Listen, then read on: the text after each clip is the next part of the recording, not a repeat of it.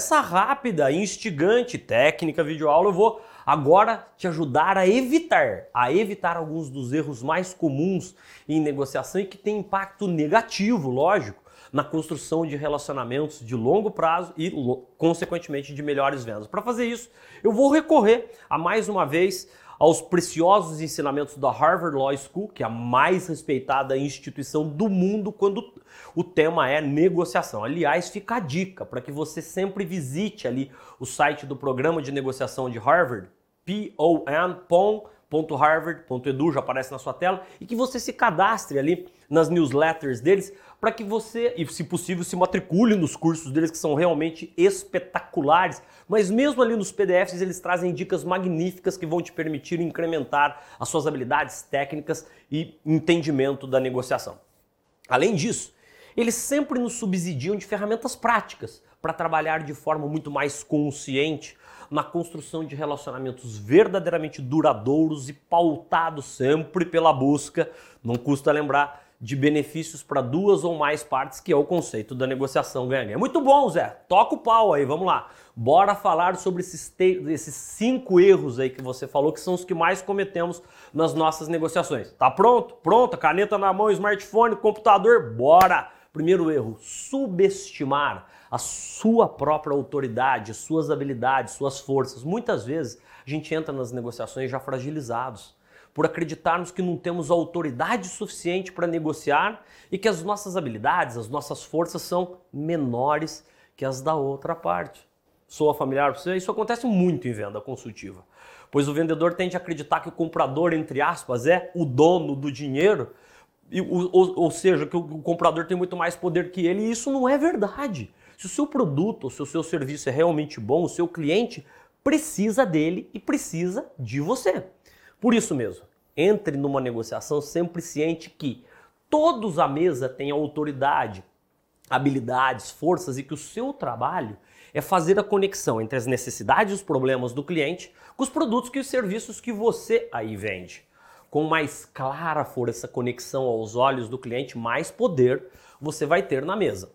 Para pensar, você concorda comigo? Segundo erro, imaginar que você já sabe tudo o que a outra parte quer.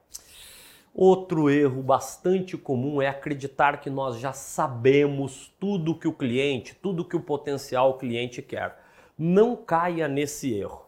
Antes de falar sobre o quão grandiosos, fantásticos, incríveis são os seus produtos, serviços e a sua própria empresa, faça o seu trabalho de casa. Antes da visita, antes da reunião, antes da reunião digital e certifique-se de fazer bom uso das perguntas abertas que te, que te permitam entender de fato as necessidades, os desafios do cliente.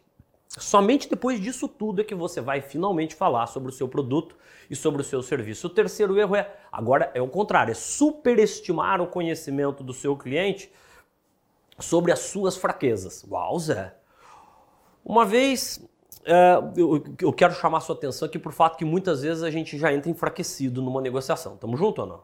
Ainda que você e sua empresa tenham fraquezas e todos nós temos, é fundamental que você sempre reforce as suas fortalezas, que idealmente devem ser pontos de fraqueza e pontos de atenção dos seus concorrentes. Veja o que eu, que o, o que eu acabei aqui de te dizer requer um trabalho de preparação e planejamento prévios muito importantes. Portanto, a dica de ouro aqui é que você conheça um pouco mais sobre a matriz SWOT, já aparece aí na sua tela, que fala exatamente das forças, fraquezas, oportunidades e ameaças que cercam o seu negócio, o negócio dos seus clientes e os negócios dos seus concorrentes. Dá trabalho, mas você precisa fazer. Chegamos ao quarto erro. Zé, qual que é o quarto erro? Tornar-se intimidado ou intimidada pelo prestígio do seu oponente, com o grau, com o título dele, das suas realizações educacionais, profissionais, enfim, eu já te disse isso e aqui reforço esteja sempre ciente do seu poder na mesa de negociação. E esse poder está umbilicalmente ligado às forças, aos diferenciais competitivos do seu produto e do seu serviço também. Portanto, não se amedronte por trabalhar em uma pequena empresa. Eu trabalho, por exemplo, que quer conquistar uma empresa gigante. Eu só trabalho com empresas gigantes. Estamos juntos ou não?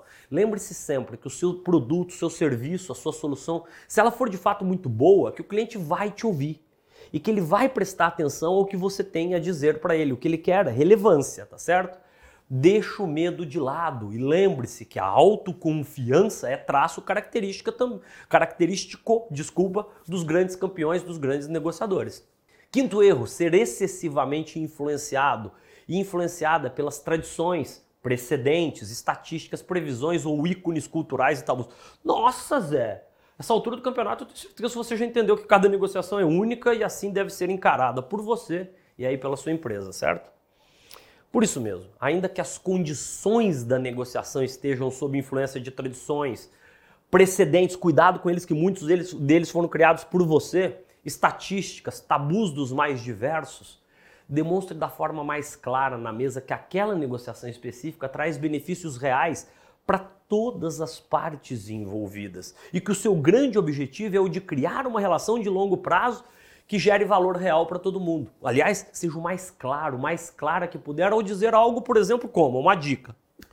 Olha Maria, olha Ana, olha José. Eu queria mais uma vez deixar super claro que o grande objetivo nessa negociação é criar uma relação de longo prazo e fortemente pautada pela confiança, onde as condições que vamos criar juntos sejam boas para todos nós.